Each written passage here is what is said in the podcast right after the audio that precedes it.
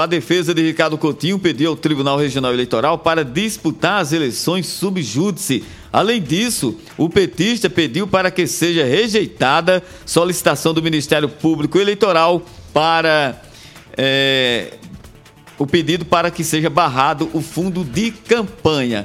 Ricardo Coutinho pede que não seja barrado, que o fundo seja liberado, liberado, é, liberado diferente do que, do que sugeriu o Ministério Público eleitoral.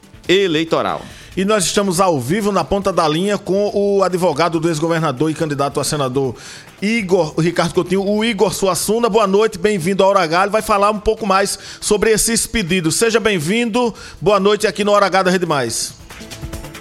O que a gente apresentou foi, foram as certidões requeridas pelo DRE e e apresentamos um pleito de indeferimento do, do pedido de tutela de urgência do MP. Agora, agora essa questão subjúdice não é uma questão só afeta a Ricardo. Todos os candidatos, enquanto não tiver o registro de candidatura feridos pela Justiça Eleitoral, estão subjúdice.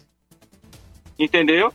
Subjúdice é um direito que a lei confere a todos os candidatos que não tiveram ainda o seu registro analisado de concorrer pra, e praticar todos os atos de campanha. Ou seja, até o julgamento, é, o último recurso, ele continua candidato.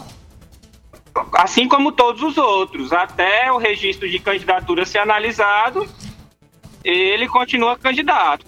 Nós fizemos o pedido de registro de candidatura e o, o MP apresentou uma impugnação. Só isso. Mas o pedido em si, o mérito do pedido de registro de candidatura ainda não foi analisado. E com relação à questão dos recursos do fundão, vocês também estão requerendo no TRE, é isso? O, o recurso de campanha, no pedido de impugnação do Ministério Público, eles pedem o, o bloqueio desse recurso. Mas esse pedido ainda não foi analisado e sequer tem é, previsão legal nesse, nesse tipo de procedimento. Assim, é um pedido do MP, o TRE vai analisar. Ok, doutor Igor, obrigado por sua participação aqui na Hora H da Rede Mais. Por nada.